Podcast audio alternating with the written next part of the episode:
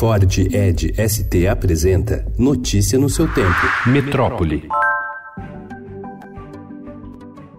Aberta nos anos 70 e ícone da ideia de integrar para não entregar, a BR-319 esteve em projetos de governo seguidos, como o atual, mas nunca voltou a ser asfaltada. Plano de retomar as obras na estrada expõe desafios da fronteira amazônica, preocupa ambientalistas e é vista com ceticismo pela população. O casal de agricultores João Ferreira Santana e Nilda Santana foi o primeiro a chegar à Vila Realidade, um assentamento do INCRA em Humaitá, sul do Amazonas, em 72, imaginando que o futuro futuro estava próximo. Hoje, o barro e a poeira estão na porta dos moradores que assistem dia e noite caminhões abarrotados de madeira ilegal passando pela estrada. O asfalto virou pó. É como se nunca tivesse existido ali. Abre aspas. Dizem que essa estrada vai ser asfaltada de novo. Fecha aspas. Diz Dona Nilda, com pés na terra. E completa. Duvido.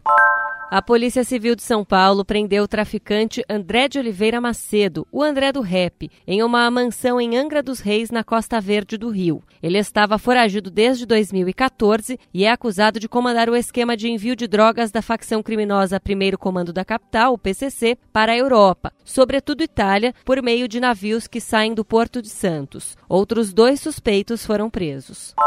Foram oito anos de trabalho sem entrevistas, viagens à Itália, França e Estados Unidos, busca de documentos na Biblioteca do Vaticano, reportagens nas ruas, em hospitais e conventos, conversas com bispos e cardeais. O repórter e editor Graciliano Rocha, nascido e formado em jornalismo em Campo Grande pela Universidade Federal do Mato Grosso do Sul, está lançando o livro Irmã Dulce, a Santa dos Pobres, a história de Maria Rita de Souza Brito Lopes, a mulher que conseguia comover governadores e presidentes. Notícia no seu tempo. É um oferecimento de Ford Edge ST, o SUV que coloca performance na sua rotina até na hora de você se informar.